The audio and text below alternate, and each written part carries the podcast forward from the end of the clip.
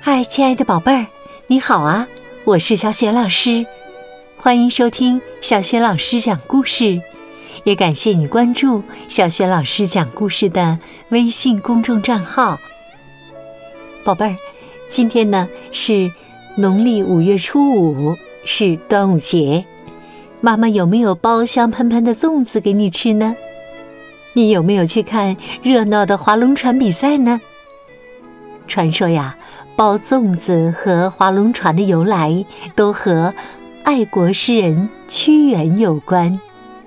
今天呢，小学老师为你讲的故事名字叫《汨罗江畔的诗人》。屈原是战国时代楚国的臣子。他有智慧，有胆识，很会说话，又很会写文章作诗。到国外是很好的使者，在国内能为楚王提供很好的意见。最重要的，他有满腔的爱国热忱，时时刻刻为国操心。楚国的臣子晋上看见才华横溢的屈原，心中十分嫉妒。他在楚王面前说尽了屈原的坏话。大王啊，那个屈原他真傲慢呐！他以为自己常常和大王商量国事就很了不起，和别的大臣说，如果大王没有他，那国家就完了呀！您瞧瞧，他根本不把您摆在眼里呀！楚王不能分辨是非，大怒之下就把屈原给赶出国去了。当时秦楚两国是天下最强的国家，秦国一直想灭掉楚国，就设下了计谋，约楚王在武关相会，要送美女给他。流浪在外的屈原，暗中仍时刻关心着国事。他听到这个消息，就十万火急地赶回国去，劝楚王说：“大王，您千万千万不能去啊！秦国就像毒蛇一般的狡猾，这次他们一定是摆下了陷阱，要陷害您呐！大王，我求求您，别去吧。”可是啊，楚王只是斜眼瞧瞧屈原，用鼻子哼了一声，甩了甩袖子，叫他退下，根本不理睬屈原的劝告。结果，楚王果然被秦国害死。屈原听到了这个消息，只有抱头痛哭，埋怨着：“大王啊！”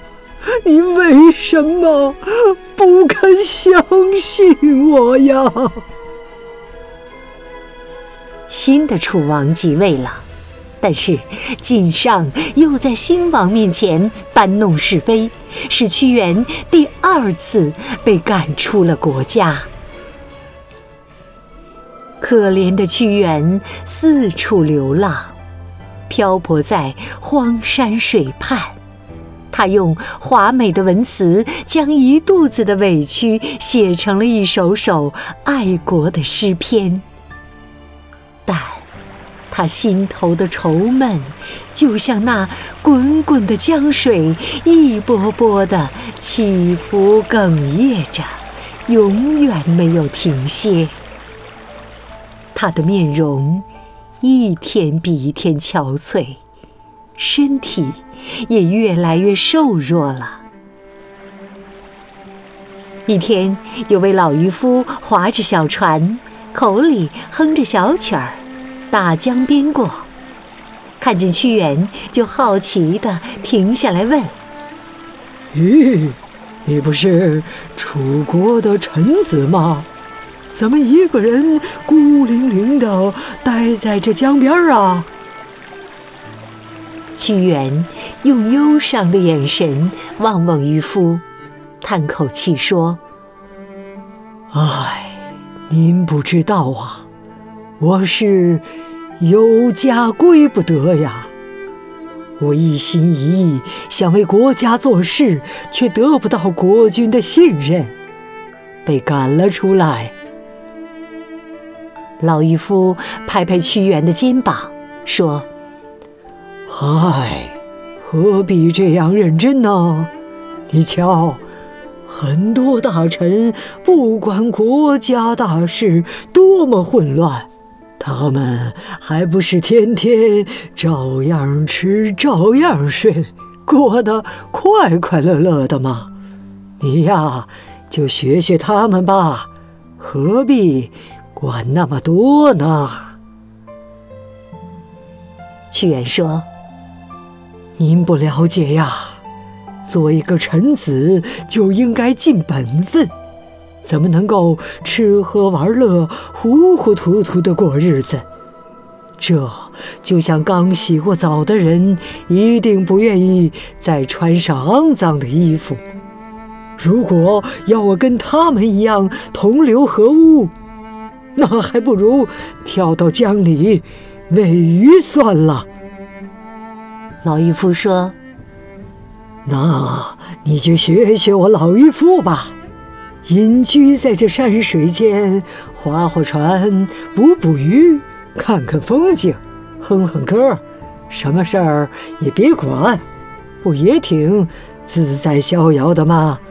干嘛把自己弄得这样愁眉苦脸的呢？屈原苦笑着说：“您老人家真是好福气呀！可惜我一看见痛苦的人民，一想到国家的处境，心就不安定，哪里还有心情欣赏风景呢？”老渔夫见劝不动屈原，只好摇摇头，摆摆手，把船划向江心，捕鱼去了。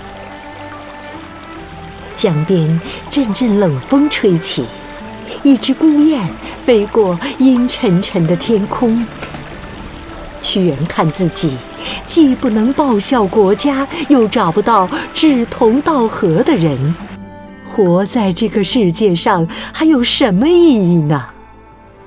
他悲痛地抱起大石头往汨罗江一跳，江面水花飞起，溅落，又化作一圈一圈的涟漪，最后江水终于恢复了平静。然而，忧国的屈原却随着他抱起的大石头，重重地沉没在江底，永远离开人世了。这天正是农历五月初五。附近居民听说屈原投江，赶忙划着小船来营救。可惜，太迟了。他们只有敲锣打鼓吓走鱼群，又用竹筒装米放入江中喂饱鱼虾，这样鱼虾就不会去吃屈原的身体了。人们都很敬重屈原爱国的精神，以后每年到了农历五月五日，都要去河边纪念他。当年划船、敲锣打鼓的紧张情形，逐渐演变成今天端午节的划龙船比赛，竹筒装米也变为若竹叶包粽子的习俗了。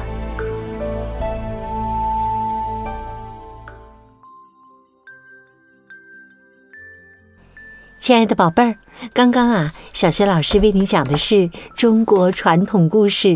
汨罗江畔的诗人，这个传统故事呢，选自《汉声中国童话》，在学宝优选小程序当中就可以找到《汉声中国童话》这套非常精美的绘本故事书了。今天呢，小学老师给宝贝们提的问题是：屈原是我国古代哪个时代哪个国家的臣子呢？如果你知道问题的答案，别忘了通过“小学老师讲故事”微信公众号写留言告诉我哟。另外呀，小雪老师也开通了视频号，宝爸宝妈可以去关注，里面有育儿经验的分享，同时呢也有适合宝贝观看的小学语文课文朗读等内容，还会不定期的为宝贝们直播讲故事、送礼物。如果喜欢我讲的故事和视频，别忘了多多分享、转发、点亮再看哦。好了，今天的故事就到这里，明天的小学老师讲故事当中，我们再见。